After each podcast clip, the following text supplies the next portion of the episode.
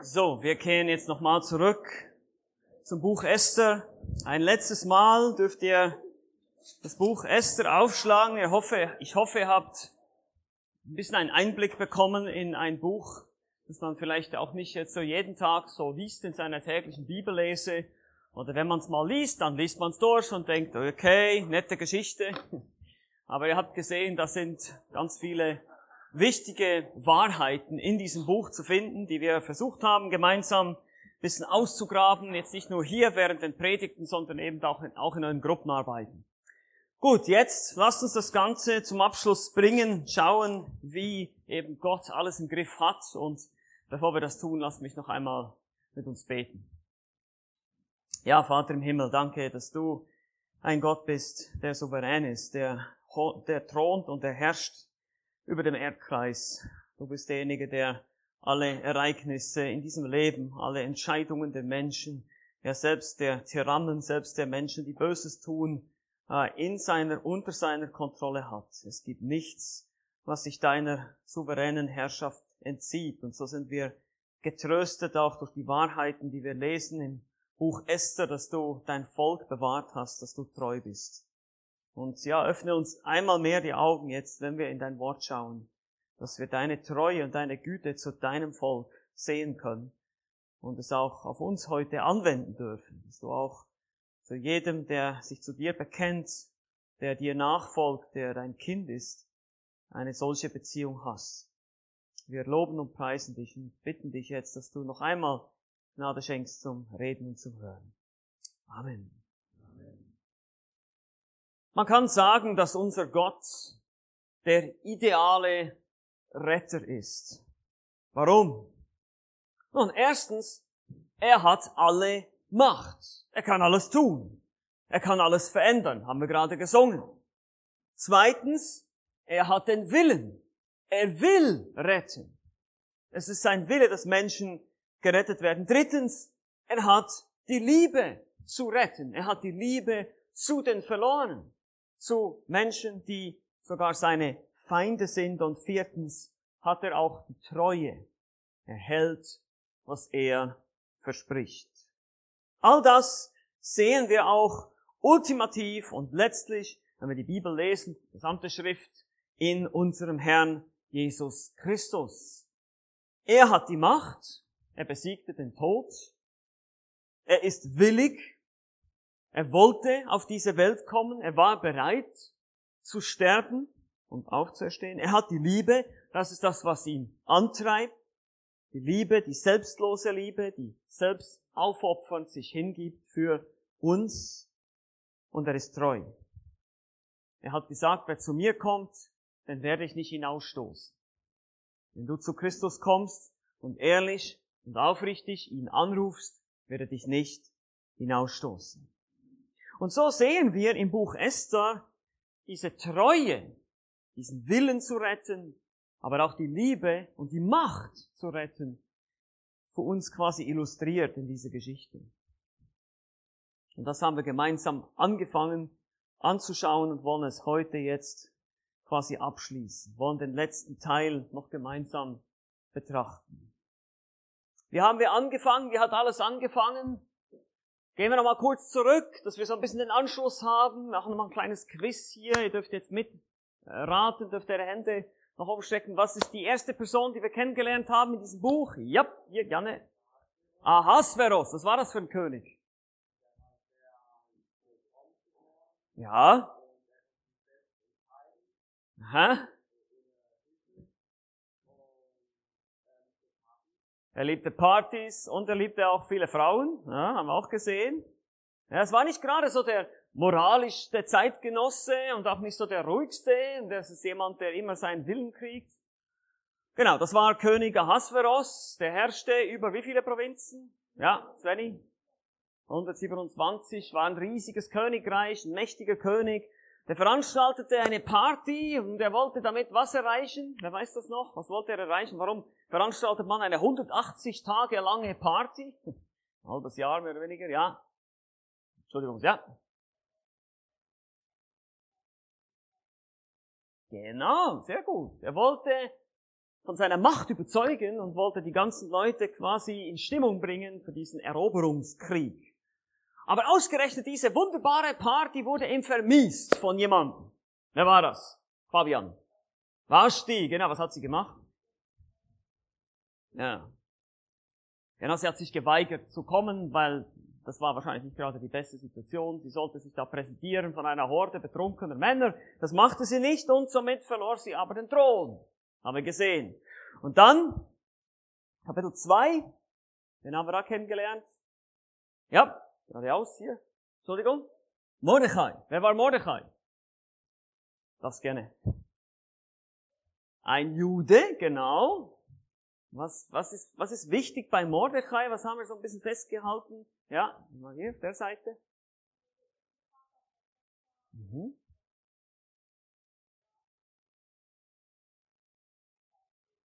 Mhm. Genau, er war der Pflegevater von Esther, hat einen hohen Job, aber es gibt eine bestimmte Sache, die sehr wichtig ist bei uns, mal hier drüben. Ja, genau. Und er geht zurück auf den Kiss, der Name Kiss, das sagt uns was, Stamm Benjamin, Kiss, Saul. Das hat natürlich einen Zusammenhang mit dem Feind, den wir dann erst in Kapitel 3 treffen. Dann haben wir natürlich im Kapitel 2 auch noch eine andere Person kennengelernt. Schieben wir noch dazwischen. Ja. Esther, genau. Was wissen wir über sie? Ihr richtiger Name war, by the way, ja, Hadassah, genau, das heißt Myrte. Ja. Das ist so, so eine Pflanze, aus der man so wohlriechende ähm, Kräuter gewinnt. Sie war sehr hübsch, das wissen wir. Sie war eben die Pflege, das Pflegekind von Mordechai. Mehr wissen wir nicht. Ähm, und sie wurde dann eben eingezogen mit dieser ganzen schrecklichen Aktion des Königs hier, als er dann eben zurückgekommen ist von seinem Feldzug, der ja misslang und der dann eine neue Königin suchte. So kam sie auf den Thron. Wie gesagt, Kapitel 3, lernen wir eine weitere Person kennen. Haman, Wer war Haman? Jetzt dürft ihr wieder einmal mehr hier vorne, Svenny. Was? Ich verstehe dich nicht. Nein, das war nicht Haman. Haman war jemand anderes, nicht der Oberkämmerer des Königs. Er wurde zum zweitmächtigsten Mann erhoben. Was wissen wir sonst noch über ihn? Ja? Agagita. Ja. Warum ist das so wichtig? ja, mit der Familie Mordechais. Ne? Also Mordechai geht zurück auf Kis, auf Saul und der König Agag, der Amalekiter-König, diese uralte, dieser uralte Kampf geht sogar noch weiter zurück. Wir haben gesehen, 2. Mose 17 äh, beginnt das schon, wo wir die Amalekiter da sehen und, und die Feinde sehen, dass es geht wirklich, es gibt eine tausend Jahre bestehende Feindschaft zwischen diesen beiden Familien. Das kann man sagen und Mordechai hat sich dann nicht verbeugt vor dem Haman, das war dann der Auslöser. Er wollte den Haman nicht ehren.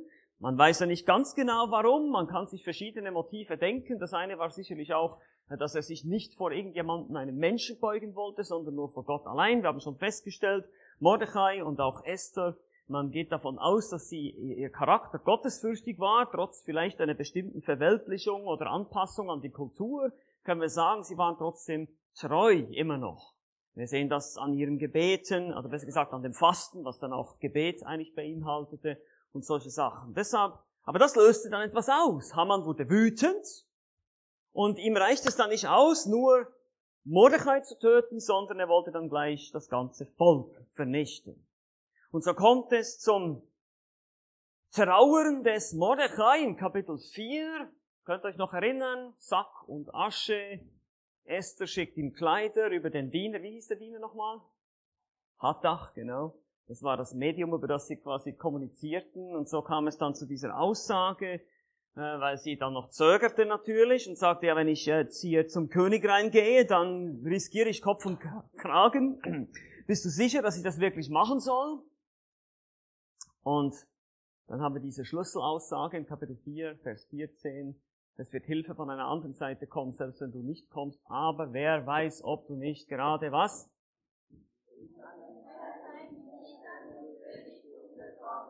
Sehr gut. Ihr habt diesen Vers ja auswendig gelernt. Ja, das ist so ein bisschen ein, ein Schlüssel. Es ist eben genau gewollt. Es ist Gottes Plan. Das wird hier betont. Wer weiß, ob du nicht genau wegen einer Zeit, genau am, im richtigen Moment, am richtigen Ort bist.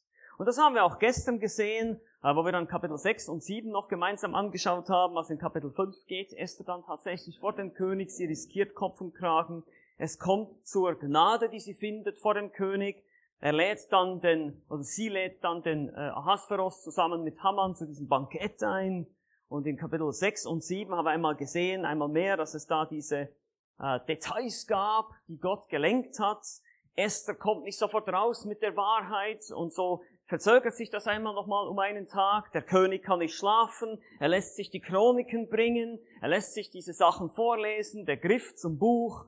Der richtige Ort. Ich meine, ihr müsst euch das vorstellen. Das sind so Schriftrollen. Der musste dann einfach mal irgendwo angefangen haben zu lesen.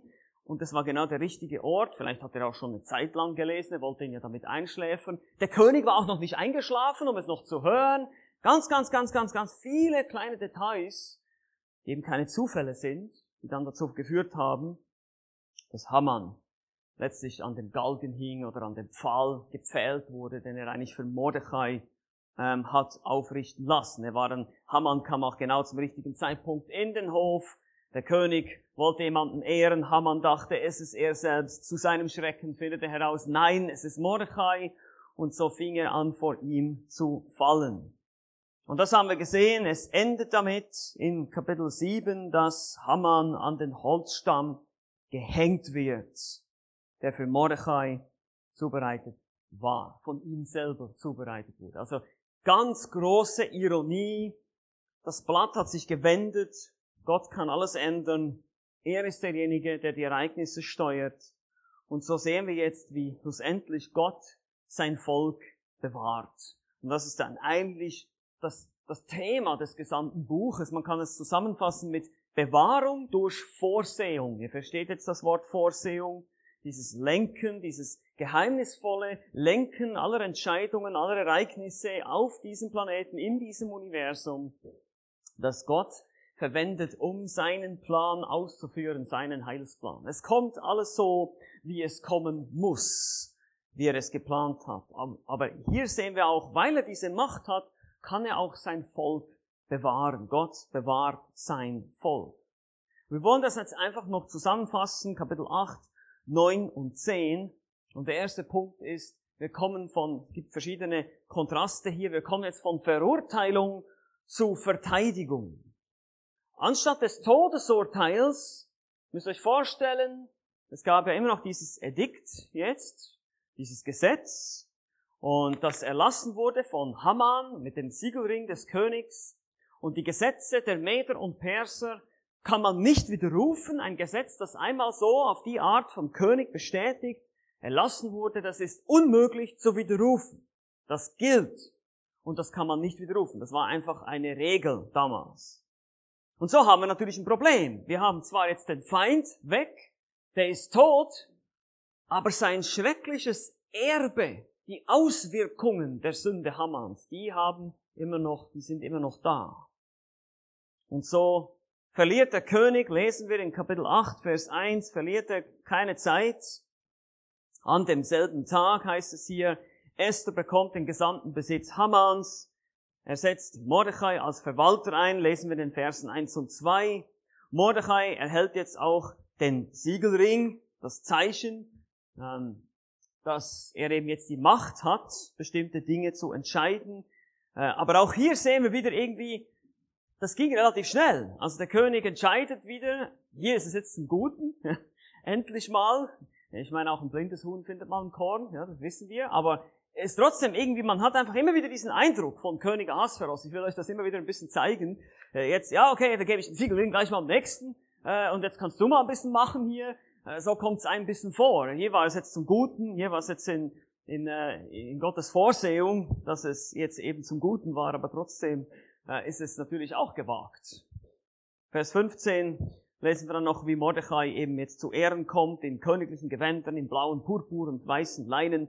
Das sind alles äh, königliche äh, Kleider und goldene Krone ähm, jetzt daher kam. Er war jetzt ein hoher Beamter, er war quasi Premierminister von Persien. Und spätestens jetzt wusste König Ahasveros sicherlich auch, dass Mordechai und Esther verwandt sind. Also Ahasveros war jetzt praktisch Teil der Familie. Naja, so kann man es sagen. Und auch in Kapitel 10, Vers 3, wenn wir ein bisschen nach vorne springen, sehen wir das. Die größte Mordechais, der Jude Mordechai, war der nächste nach dem König Ahasveros. Also jetzt war Mordechai in die Position gekommen, in der er auch etwas unternehmen konnte. Sie waren durch Gottes Vorsehung in diese Position gekommen. Es war kein Zufall. Wir haben das gesehen. Und deshalb ist es so wichtig, alle diese Ereignisse so der Reihe nach sich immer wieder zu vergegenwärtigen. Was hat alles dazu geführt?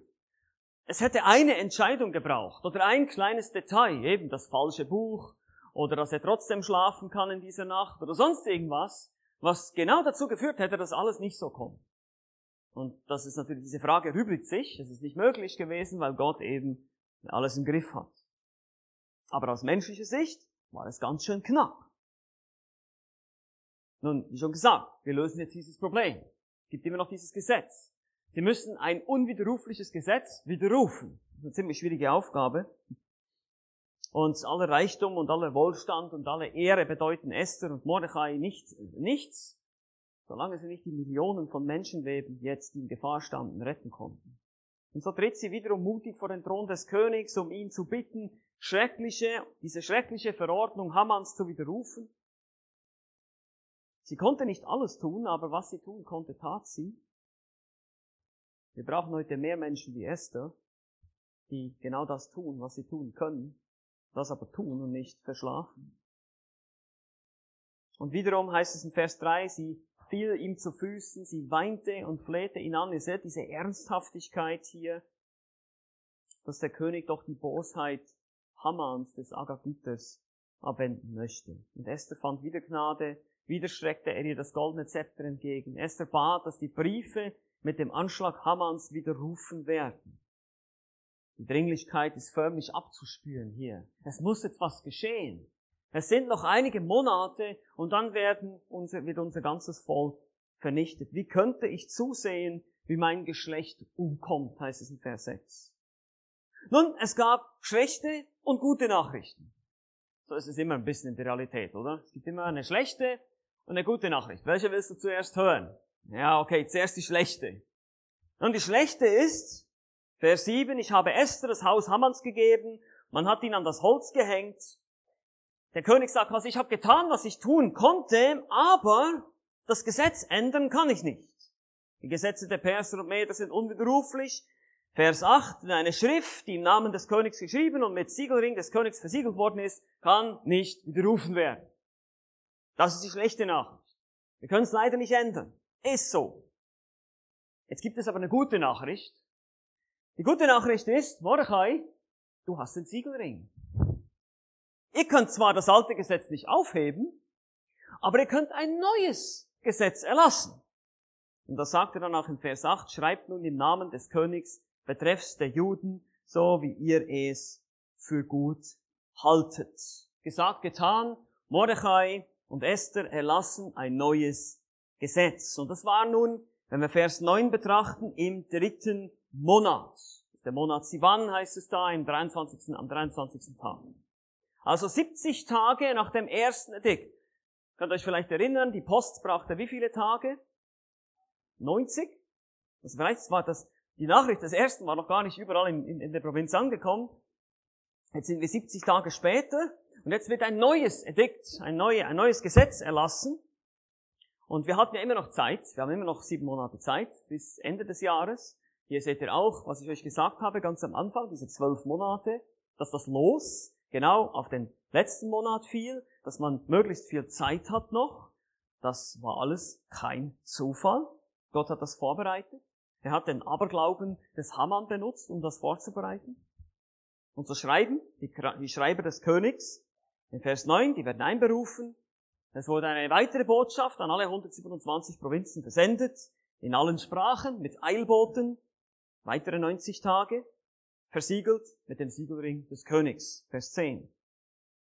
Und in diesen Briefen gestattete der König, also eigentlich Mordechai im Namen des Königs, sich in allen Städten zu versammeln und für ihr, Leben, einzustehen. Das ist Vers 11. Mit anderen Worten, sie dürfen sich jetzt verteidigen und zurückschlagen. Alle ihre Feinde zu vertilgen, zu erschlagen und umzubringen, heißt es hier. Und zwar die Feinde. Ja, die Feinde. Die Feinde, die sie bedrängen wollten, die ihnen, Frauen und Kindern und ihren ganzen Besitz rauben wollten. Gegen die dürfen sie sich jetzt verteidigen. Und genau natürlich an dem Tag, den Haman als Todestag der Juden festgelegt hat. Am 13. Tag des 12. Monats. Da lesen wir in Vers 12. Auf diesen Tag konnten sie sich jetzt vorbereiten. Vers 13. Was war die Reaktion?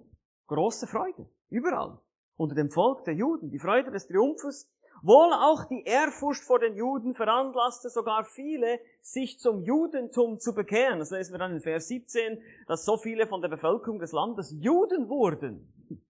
Also irgendwie hat sich ja das ganze Blatt jetzt gewendet. Es war nicht mehr Haman derjenige, der jetzt einen großen Einfluss hat, sondern Mordechai. Das wurde natürlich auch überall bekannt.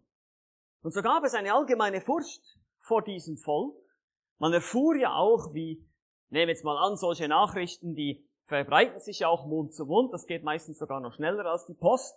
Ja, diese Mund-zu-Mund-Propaganda. Und so kann man sich gut vorstellen, dass auch die Geschichte von Haman und diese ganze Sieg und diese, diese, diese Wende, dass der König den Haman jetzt exekutiert hat, einen Mann, der vorher der zweitgrößte war im Land, müsst ihr euch das mal vorstellen. Und jetzt plötzlich Mordechai, ein Jude, dieses Volk, das wir in ein paar Monaten ausrotten sollten, Jetzt ist der plötzlich der einflussreichste Mann nebst dem König Ahasveros. Hier muss sich irgendwas geändert haben. Jetzt müssen wir aufpassen, was wir machen. Wenn wir jetzt die Juden angreifen an diesem Tag, dann haben wir ein Problem. Dann stellen wir uns nämlich gegen den König. Stellen wir uns gegen Mordechai, den zweitwichtigsten Mann, gegen die Königin, von der man jetzt mittlerweile wahrscheinlich auch wusste, dass sie zum Volk der Juden gehört. Und so wurde das Blatt gewendet. Wie gesagt, von Verurteilung zu Verteidigung, und deshalb auch zweitens sehen wir natürlich von Opfern zu Siegen. Diejenigen, welche ursprünglich die Opfer werden sollten, sind nun die Sieger. Das sehen wir dann im Kapitel 9. Kapitel 9 sehen wir dann im zwölften Monat nun. Jetzt kommt schließlich dieser Tag. Jetzt sind wir plötzlich da. Macht wieder einen Zeitsprung. Im zwölften Monat nun. Das ist der Monat Adar. Am 13. Tag wendete sich nun tatsächlich alles. Das wäre bei uns übrigens März in unserem Kalender. Das jüdische Jahr beginnt im April.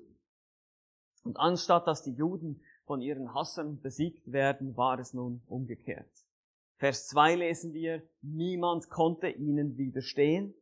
Nun, klar, sie hatten wohl Unterstützung von den Statthaltern, von den Beamten. Sie hatten quasi den König hinter sich.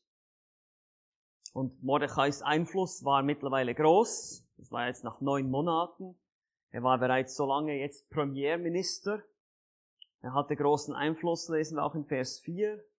Er war eine bekannte Figur, ein VIP. Also überleg dir gut, ob du jetzt dieses Volk wirklich angreifen willst. Und die Furcht, und ich gehe stark davon aus, und der Autor lässt das natürlich immer wieder bewusst aus, aber die Furcht vor dem Gott Israels ist sicherlich auch da.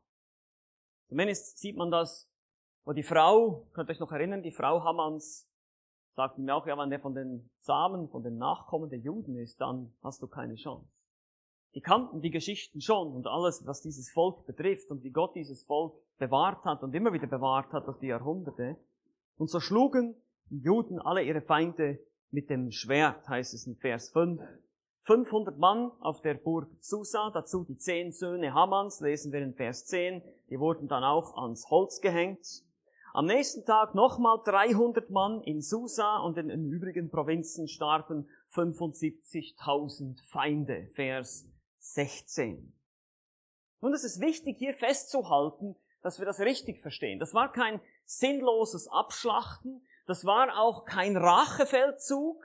Ich meine, wenn ihr euch überlegt, in einem Reich mit 127 Provinzen, ein riesiges Gebiet, wir haben das am Anfang gesehen, da lebten Millionen von Menschen, das sind 75.000 an und für sich nicht so viel. Das waren wirklich nur die Feinde, die es dann trotzdem noch gewagt haben, sich den Juden entgegenzustellen. Es dann trotz allem nochmal gewagt haben, sie anzugreifen und die wurden dann niedergemacht. Die Juden verteidigten sich und töteten nur die Menschen, die sie auch angriffen. Und das ist wichtig hier zu verstehen. Es ist kein Rachefeldzug, keine Vendetta, keine persönliche Rache, die hier geübt wird sondern es ist Selbstverteidigung. Und das ist übrigens auch nicht unbiblisch, ja, wenn wir uns selber verteidigen. Das ist nicht grundsätzlich falsch. Nur kommt es immer darauf an, aus welchem Motiv. Ja, wenn es um meine eigene Ehre geht und um meine, dann gelten diese Aussagen, die Jesus gesagt hat. Wer dich auf die eine Backe schlägt, dem halte die andere hin. Aber wenn es darum geht, meine Familie zu verteidigen, dann ist es eine andere Geschichte. Dann geht es nicht um mich, dann geht es um den Schutz von anderen. Also hier haben wir auch in der Schrift verschiedene Prinzipien, die wir miteinander in Ausgewogenheit sehen müssen. Wir sehen auch in den Versen 10, 15 und 16 im Kapitel 9, dass sie sich nicht an ihren Feinden bereicherten. Also sie nahmen keine Beute. Das war auch nicht irgendwie eine, jetzt, die sahen da jetzt nicht eine Chance, oh, jetzt können wir noch mehr Geld hier zusammen äh, äh, sammeln für uns. Das war überhaupt nicht der Punkt. Sie verteidigten sich einfach, sie wollten am Leben bleiben. Und es ist eigentlich dann erstaunlich, dass es trotz der ganzen Sympathie für die Juden, was wir gesehen haben, dass viele sich sogar zum Judentum bekannten, doch noch so viele ähm, Feinde gab. Und Esther bittet nochmal darum, das in der Burg Susa quasi zu wiederholen, am nächsten Tag nochmal die Feinde gegen sie vorgehen. Das ist auch kein Geist der Rache hier, sondern es geht darum, dass die Unterstützung für Haman wahrscheinlich auf der Burg selber am stärksten war. Und dieser Einfluss, der muss jetzt weg, weil sonst gibt es keinen Frieden im Reich. Und schließlich kommt es zur Einsetzung eines neuen Festes in der Geschichte der Juden. Es ist das Purim-Fest. Verse 17 bis 32 lesen wir davon. Und das kommt einfach von dem Wort pur, das bedeutet los. Ganz einfach. Und die Juden sollten dieses Fest jetzt auch jedes Jahr feiern. Dieser Plan des Hammans, der nicht aufging, daran sollte jetzt immer wieder gedacht werden. Heute wird übrigens das Purimfest so gefeiert, beginnen ihre Feier am 13. des Monats mit einem Fasten, den, an den schrecklichen Plan Hammans zu gedenken. Man geht in die Synagoge, man liest das Buch Esther, das wird laut vorgelesen, und wann immer der Name Haman genannt wird, sagen alle, er möge verflucht sein oder sein Name möge ausgelöscht werden. Und die Kinder, die bringen dann so spezielle Rassel mit, machen dann immer ja, ist ganz interessant. Das wird heute noch so praktiziert. Und am nächsten Tag, am 14. gehen dann alle nochmal zur Synagoge und Esther wird nochmal vorgelesen Teilweise auch der Sieg des Mose gegen die Amalekiter aus 2. Äh, Mose 17 und dann feiern alle eine große Party. Genau, aber die Juden diesmal, die sich auch noch bis zum 15. des Monats erstreckt. Das ist interessant, solche Feste haben ihren Wert, solche Rituale, solche Traditionen. Wir als Christen heute, wir haben was ähnliches mit dem Mahl des Herrn, ja, mit dem Abendmahl. Ist es nicht so? Was, was gedenken wir wenn wir in der Gemeinde, wenn wir gemeinsam Brot und Traubensaft oder Wein, je nachdem, zu uns nehmen, äh, woran denken wir? Warum machen wir das? Um des Todes Jesu zu gedenken, um uns das zu vergegenwärtigen, hat Gott uns Gegenstände gegeben, um uns daran zu erinnern. Also wir lernen daraus, dass Traditionen nicht an und für sich schlecht sind. Wir lesen auch davon, dass die Juden dann, wie gesagt, zwei Tage, einmal in Susa, einen Tag später dann auch auf dem Lande gefeiert haben. Und danach wurde das Purimfest dann eben von offizieller Seite bestätigt durch ein Schreiben von Mordechai, anschließend dann noch eins von Esther, das dann von Mordechai auch bestätigt wurde. Das wurde dann weitergegeben. Hier sehen wir nochmal so ein bisschen ja, verharmlos dargestellt, wie sie sich verteidigen und dann am Ende, wie gesagt, wie sie dann das neue Fest einsetzen. Nun, warum diese ganze Papierschreiberei und nochmal alles dokumentieren? Das war natürlich ein Big Deal, wenn man jetzt neues Fest einsetzt. Ja, es gab ja Feste, die ja im Gesetz Moses standen, die die Juden einhielten. Passafest, Fest der Wochen und so weiter. Und jetzt gab es ein neues Fest und deshalb musste das natürlich von allen Seiten bestätigt werden. Wir lesen dann in Vers 27, setzten die Juden dies fest und nahmen es so als Brauch an für sich und ihre Nachkommen und alle, die sich ihnen anschließen würden, dass sie nicht davon abgehen sollten, jährlich diese zwei Tage zu feiern, wie sie vorgeschrieben und bestimmt worden waren. In Vers 28 heißt es, so sollen diese Tage im Gedächtnis bleiben und gefeiert werden von Geschlecht zu Geschlecht. Wir haben also jetzt ein Happy End. Gott ist treu und er bewahrt sein Volk. Die Juden haben sogar noch ein neues Fest dazu gekriegt um es nicht zu vergessen. Die Juden sind jetzt die einflussreichsten Leute im persischen Reich. Mordechai, der mächtigste oder zweitmächtigste Mann. Und deshalb drittens von Ohnmacht zur Vollmacht. Ja, wir kommen von Ohnmacht zur Vollmacht. Wir sehen all diese Wendungen im Buch Esther. Das ist immer so schön zu sehen. Diese ganzen Wendungen ständig. Das einst hilflose, verschleppte Volk, der einst hilflose, verschleppte Jude, Mordechai wurde zum zweitmächtigsten Mann in Persien. Das haben wir schon in anderen biblischen Geschichten gesehen, ja, nicht wahr? Josef kommt uns da vielleicht in den Sinn. Wir sehen, wie Gott wirklich alles ändern kann von heute auf morgen. Es wird hier noch eine, wieder eine Steuer erwähnt des Königs, da weiß man nicht ganz genau in Vers 1. Das könnte sogar Mordechais Idee gewesen sein, dass man mehr Steuern äh, erhebt, damit das Land nicht andere Länder berauben muss, sondern dass man eigentlich eine bessere Form von Politik quasi, äh, eine bessere Form von Regierung etabliert. Wir sehen das dann in Vers 3, da heißt es, er suchte das Beste seines Volkes und zum Wohl seines ganzen Geschlechts redete er. Schließlich bahnte er wahrscheinlich auch den Weg für Esra und Nehemia, die ja in diesem Moment noch nicht zurückgekehrt waren in das Land. Wir haben ja erstmal die erste Rückführung der Juden und die zweite und dritte sollte noch folgen. Nehemia würde dann ja auch zum Beispiel ein Hofbeamter sein, der war ja der Mundschenk des späteren Königs von Persien. Also hier sehen wir auch, wie, wie Gott Mordechai als einen Baustein in der Geschichte verwendet, um Dinge vorzubereiten, selbst für die Zukunft, für den weiteren Verlauf der Heilsgeschichte. Und das habe ich euch gestern schon gesagt, wie wichtig das ist, dass wir diese Perspektive haben. Die Perspektive dieser Welt die wir manchmal in den Nachrichten haben, die ist sehr kurzsichtig.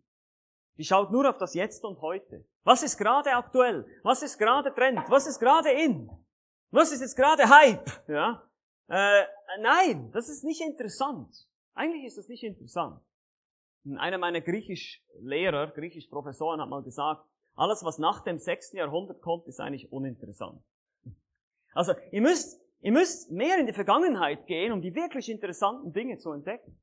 Weil in der Vergangenheit, in diesen vor 2000 Jahren, vor zweieinhalbtausend Jahren, da hat sich Gott in der Geschichte geoffenbart.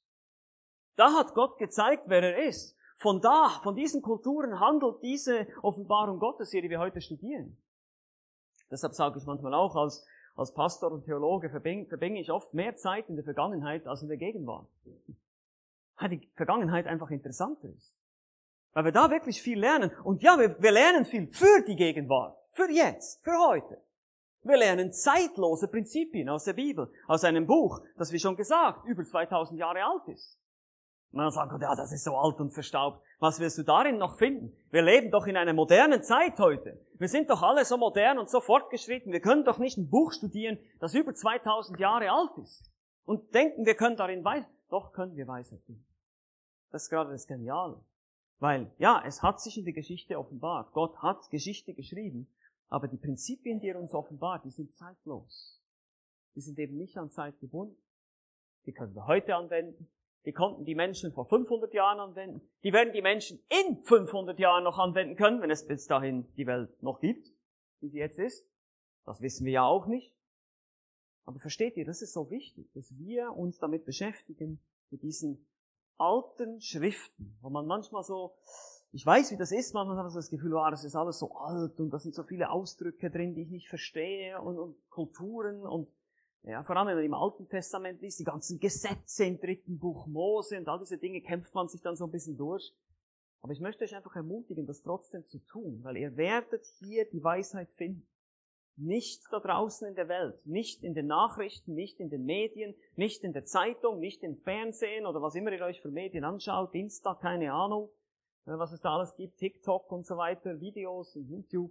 Ihr werdet da nicht Weisheit finden, nicht viel. Außer ihr hört euch irgendeinen biblischen Prediger an, ja okay, dann vielleicht, aber hier drin werdet die Weisheit finden. Es ist dieses Buch, das uns die Weisheit gibt.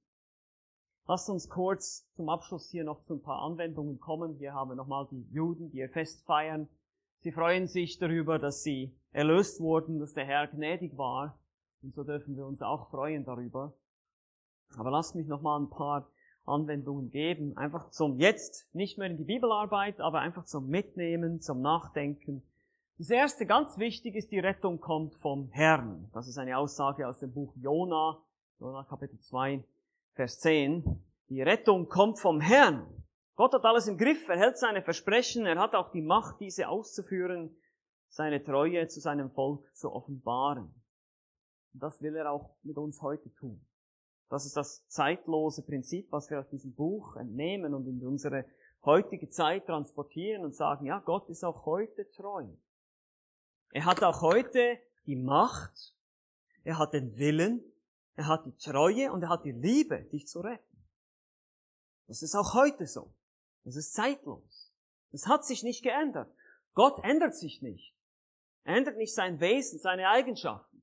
Er sagt nicht einmal so und einmal so, ja, ich habe euch zwar versprochen, wenn ihr an Christus glaubt, werdet ihr gerettet, aber heute habe ich jetzt mal keinen Bock drauf, heute gilt das nicht mehr. So ist Gott nicht. Er ist nicht wie Ahasveros, der sich von jedem Wind, jedem Berater irgendwas anderes sagen lässt, sondern er ist ein gerechter König, ein treuer König. Ihm dürft ihr vertrauen. Und deshalb zweitens, die Furcht Gottes schützt die, welche Gott fürchten. Wir haben das gesehen jetzt hier, Gott sendet die Furcht vor den Juden in dieser Geschichte auf die Feinde. Das Volk Gottes schöpfte neuen Mut. Und was heißt das Gottesfurcht? Gottesfurcht heißt nicht, dass wir Angst haben müssen, außer du hast keine Beziehung zu ihm, dann solltest du Angst haben. Aber wenn du eine Beziehung zu Gott hast, wenn du ihn kennst, wenn du ihm nachfolgst, dann ist das mehr so eine Art Ehrfurcht vor ihm. Wir wollen vorsichtig mit diesen Dingen umgehen, die wir hier lesen. Das sind ehrfürchtige Wahrheiten, die uns zum Nachdenken bringen sollen über unser Leben, über dein Leben. Und dann wollen wir diesem Gott vertrauen, seinen Verheißungen, auf seinen Verheißungen unser Leben bauen. Wir wollen auch lernen, dass das Erbe böser Menschen manchmal weiterlebt. Vielleicht ist es auch hilfreich für dich, darüber nachzudenken, wenn ich sündige, wenn ich Böses tue, wenn ich mich dafür entscheide, irgendwas Schlechtes zu tun, könnte es sein, dass dies auch Auswirkungen auf andere hat, so wie bei Haman. Nicht, vielleicht nicht ganz in dem Maß, aber es ist ja immer hilfreich, ein Extrembeispiel zu haben, um dann die Kleinigkeiten im Alltag besser einzuordnen, zu verstehen. Eine Sache könnt ihr euch merken, Sünde ist nie Privatsache. Okay? Sünde ist nie Privatsache. Jede Sünde, die du begehst, auch wenn es noch so im Geheimen ist für dich alleine, es hat immer Auswirkungen auf andere.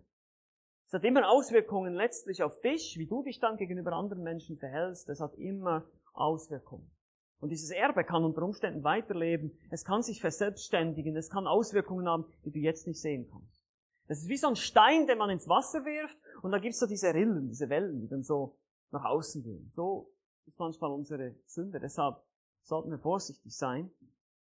Deshalb auch das Erbe böser Menschen lebt weiter. Es braucht Menschen, die zur Tat schreiten. Das haben wir schon gesehen, sehen wir immer wieder im Buch Esther.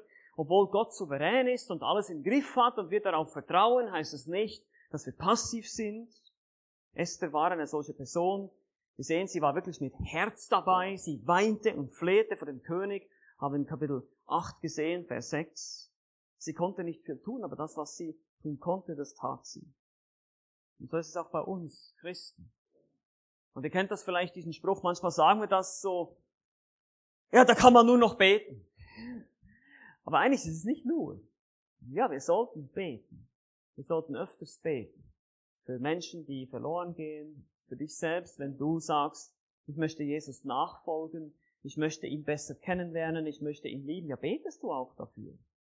Fragst ihn, betest du auch, Gott, zeige dich mir, hilf mir, dich besser zu verstehen. Suchst du Gott ganz aktiv? Weil er sagt, wer mich sucht, der wird mich finden. Sagt Gott in seinem Wort. Also, wir sollen zur Tat schreiten, wir sollen verstehen, dass Traditionen nicht immer schlecht sind. Habe ich euch schon ein bisschen gesagt, dass das Alte, das manchmal so verstaubt erscheint, vor allem die Bibel halt, die Antike, die alte Zeit. Ja, wenn ihr mal älter seid oder die Möglichkeit habt, dann besucht mal Israel, besucht mal Griechenland, geht da mal hin und schaut euch diese Ruinen an. Ihr denkt vielleicht, ah, lauter alte Steine, alles langweilig. Aber es ist interessant, sich damit zu beschäftigen, einfach um die Welt der Bibel besser zu verstehen. Wie schon gesagt, interessante Sachen, die findet ihr in der Vergangenheit. Und dann, wenn ihr die Vergangenheit versteht, dann werdet ihr auch die Gegenwart und die Zukunft besser verstehen. Ihr werdet diese Zeit besser verstehen, wenn ihr euch mit der Zeit der Bibel, die Zeitalter, in der die Bibel geschrieben wurde, die verschiedenen Kulturen beschäftigt. Es ist so interessant, dass die Menschen heute so viele Dinge machen, von denen sie denken, sie sind neu. Und ich denke immer, diese Dinge hat schon gesehen. Ich gebe euch ein Beispiel. Gender-Ideologie. Okay? Das ist ganz neu. Oh, das haben wir noch nie gehört, sowas. Ja, Gender und all diese Sachen habt ihr sicher schon gehört in der Schule. Das hört man ja überall heute. Ja, ein, ein Mann, der sich plötzlich wie eine Frau fühlt und solche Sachen. Ihr geht zurück in die antiken Kulturen, ihr findet ähnliche Dinge. Ihr findet von, äh, von Sexsklaven und allen möglichen ekelhaften Sachen, wo ihr denkt, das gab's ja alles schon. Homosexualität finden wir alles in der Bibel, finden wir, geht zurück, Sodom und Gomorra, ihr könnt das alles nachher, das ist alles schon da. Das sind keine neuen Dinge, das sind keine neuen Erscheinungen. Es ist der Mensch, der in seiner Verdorbenheit gegen Gott rebelliert. Und er denkt, ich kann jetzt sagen, wer ich bin, ich kann definieren, wer ich bin, wenn ich eine Frau sein will, dann will ich eine Frau sein. Ich denke einfach, ich setze mich auf den Thron und ich bin Gott, ich mache, was ich will. Das ist ein Grundproblem. Und so müssen wir, wenn wir die Vergangenheit verstehen, verstehen wir die Gegenwart besser. Ihr werdet viel mehr den Durchblick haben, wenn ihr die Bibel kennt. Viel mehr als jeder andere. Deshalb heißt es in der Bibel auch in den Psalmen, du machst mich weiser als alle meine Lehrer. Das ist kein Stolz, sondern es ist einfach nur Gnade. Wenn ich die Bibel verstehe, dann kann ich viel weiser werden als so viele Menschen auf dieser Welt. Wir sollten natürlich nicht stolz werden, ja, das ist nicht, das meinte ich nicht, aber denkt daran, das ist ein wichtiger Punkt. Die Vergangenheit ist wichtig. Und wir leben in einer Zeit, in der wir total, man hat so das Gefühl, man ist immer mehr so disconnected, so abgeschnitten von der Vergangenheit. Man, man schaut nicht mehr zurück in die Weltgeschichte. Und wenn wir nicht in die Weltgeschichte schauen und zurückschauen, dann stehen wir in der Gefahr, alles zu wiederholen, was bisher war. Und so lebt die Menschheit oft, wiederholt sich die Geschichte und die gleichen Fehler werden wieder begangen, aber nicht aus der Vergangenheit lernen. Und die Bibel hilft uns dabei, das zu verstehen. Hier kurz noch als Erwähnung, Mordechai als Beispiel einer guten Regierung sehen wir auch, wie Gott sich Regierung vorstellt. Das wird eines Tages der Fall sein, wenn Jesus zurückkommt, um zu herrschen hier auf der Erde, sein tausendjähriges Reich aufrichten wird, wird Gott zeigen, was er unter einer guten Regierung versteht. Und bis dahin wollen wir für unsere Regierungen beten, dass Gott die Gnade schenkt, dass sie richtige Entscheidungen treffen. Unsere Regierungen sind auch nicht, die meisten von ihnen sind nicht gläubig, wir wollen auch für ihre Rettung beten. Das sind verschiedene Dinge, die wir lernen können hier, aber lasst mich noch einmal diese Sache betonen, die wir jetzt die ganze Zeit, die ganze Zeit über betont haben. Gott hat alles im Griff. Das Buch Esther ist nebst vielem, was wir sonst lernen können, was ihr jetzt gesehen habt, Lektionen, die wir mitnehmen können, ein dringender Aufruf, dem souveränen Gott, der alles im Griff hat, bedingungslos zu vertrauen. Ich hoffe, dein, dein Gottvertrauen durfte wachsen in dieser Woche. Ich hoffe, du durftest sehen, ja, dieser Gott, der hat wirklich alles im Griff. Und ich musste nur so schmunzeln ein bisschen jetzt über diese ganze äh, Thematik mit Campsieger und so und wie knapp das jetzt war, dieser eine Punkt, wo dann die, die gelbe Provinz über die rote siegt. Und könnt ihr euch vorstellen, dass Gott in seiner Vorsehung das alles schon vorbereitet hat? Das all, solche trivialen Dinge, denkt man, ah, Gott beschäftigt sich doch nicht mit solchen Dingen. Doch, tut er. Er ist in allem involviert. Und es hat einen Grund, warum die gelbe Provinz und nicht die rote Provinz jetzt der Campsieger wurde und nicht die blaue und nicht die grüne. Vielleicht müssen die anderen bestimmte Dinge lernen, die Gelben müssen bestimmte Dinge lernen. Gott hat es so geordnet, dass jeder genau das bekommt, was er braucht. Das ist doch genial. Eigentlich. Wenn man sich das überlegt. Wir kriegen alle genau das, was wir brauchen, weil Gott meint es gut mit dir. Er hat alles im Griff. Er ist gut. Er hat die Macht, er hat den Willen, er hat die Liebe und er hat die Treue. Und die Leser des Buches Esther mussten wohl außer sich vor Staunen sein, wo sie das gelesen haben, wie Gott zu seinem Volk steht, wie er es beschützt hatte. Vieles war schlichtweg außerhalb menschlicher Kontrolle. Man konnte es nicht kontrollieren, man konnte es nicht steuern. Da konnte man nicht planen als Mensch. Eben die vermieste Party, die Absetzung der Königin, die schlaflose Nacht des Königs, die Wahl der Einschlafmethode. Wir können nochmal durch alles durchgehen und sagen, wow, Details, Details, Details. Und genau so ist es auch bei unserem Herrn Jesus Christus. Dass Jesus gekommen ist, das war kein Zufall, das war nicht Plan B, das war nicht irgendwie so Gott, der in seiner Verzweiflung nicht mehr machen, nicht mehr wusste, was er jetzt anfangen soll mit uns Menschen, wie er uns jetzt auch noch retten könnte, das war nicht so. Das war von Anfang an geplant. Wir lesen schon im ersten Buch Mose davon, dass Gott einen Nachkommen der Frau senden wird, der der Schlange den Kopf zertreten würde. Das war der Plan. Sein Kommen, sein Sterben, die ganz, die ungerechte Verurteilung vor dem großen Rat, die Verurteilung durch Pilatus, die ganze Geschichte, die ihr in den Evangelien alles nachlesen könnt, dann denkt ihr auch, das ist fies, das ist ungerecht, das ist unfair, was da passiert. Schrecklich. Das war Gottes Plan. Und dieser schreckliche Tod am Kreuz, diese blutige, schreckliche ja, Art zu sterben, traurig, furchtbar, war Gottes Plan. Und daraus entstand das Heil für die Menschheit. Daraus entstand für dich die Hoffnung auf eine Zukunft, die du sonst nicht hättest. Er bezahlte für unsere Schuld, damit wir ewiges Leben haben können. Und deshalb hier nochmal den Aufruf, wenn du heute oder wenn du in dieses Camp gekommen bist, wenn du heute hier bist und deinen Herrn Jesus noch nicht kennst, dann geh bitte nicht nach Hause, ohne dir wenigstens zu überlegen, wie wichtig diese Entscheidung ist. Und ich weiß, einige von euch werden jetzt wieder in den Alltag zurückkehren und werden vielleicht noch, noch mal in Urlaub fahren oder wieder irgendwas dann wieder in die Schule gehen irgendwann mal. Ich weiß, ich sollte nicht von Schule reden jetzt. Ähm, aber trotzdem, ihr werdet irgendwie wieder im Alltag sein und vielleicht werdet ihr alles vergessen.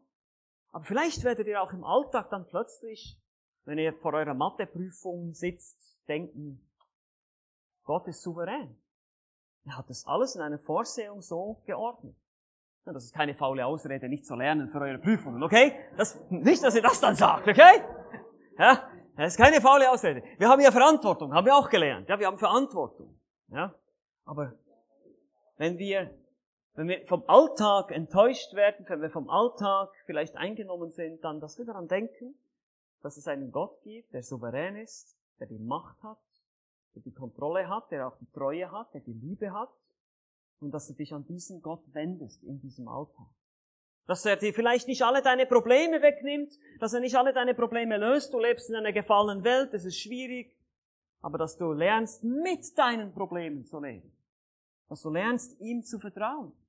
Dass du lernst, das Vertrauen zu haben von Esther, ja, diese Schwierigkeiten sind da, aber sie erfüllen einen bestimmten Plan, einen bestimmten Zweck. Es ist nicht sinnlos. Es ist nicht sinnlos, was gerade passiert. Und das ist, das ist sehr praktisch für den Alltag.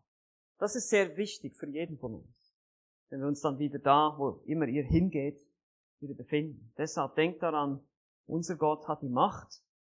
Er hat es getan, er hat es vollbracht am Kreuz. Es steht dir offen, dich zu entscheiden, dich an ihn zu wenden, Vergebung der Sünde anzunehmen und ewiges Leben zu empfangen. Die Frage ist nur, wie gesagt, vertraust ihm wirklich? Amen. Lasst uns noch einmal gemeinsam ins Gebet gehen.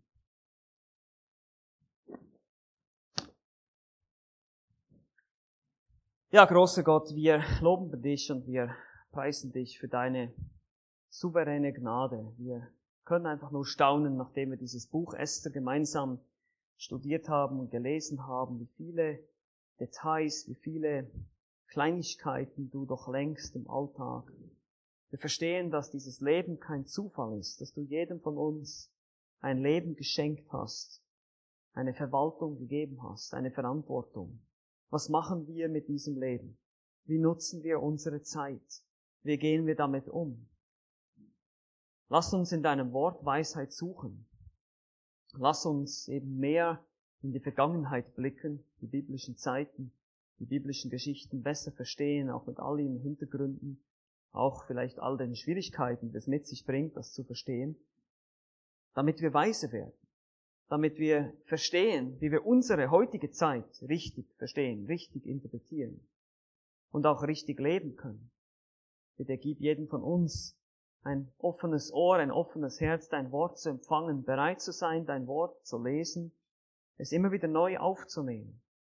Und bitte öffne denjenigen die Augen, die dich nicht kennen, dass sie zur Erkenntnis der Wahrheit kommen, dass sie das, was sie gehört haben heute und in den letzten Tagen mitnehmen dürfen und eine Entscheidung treffen für dich.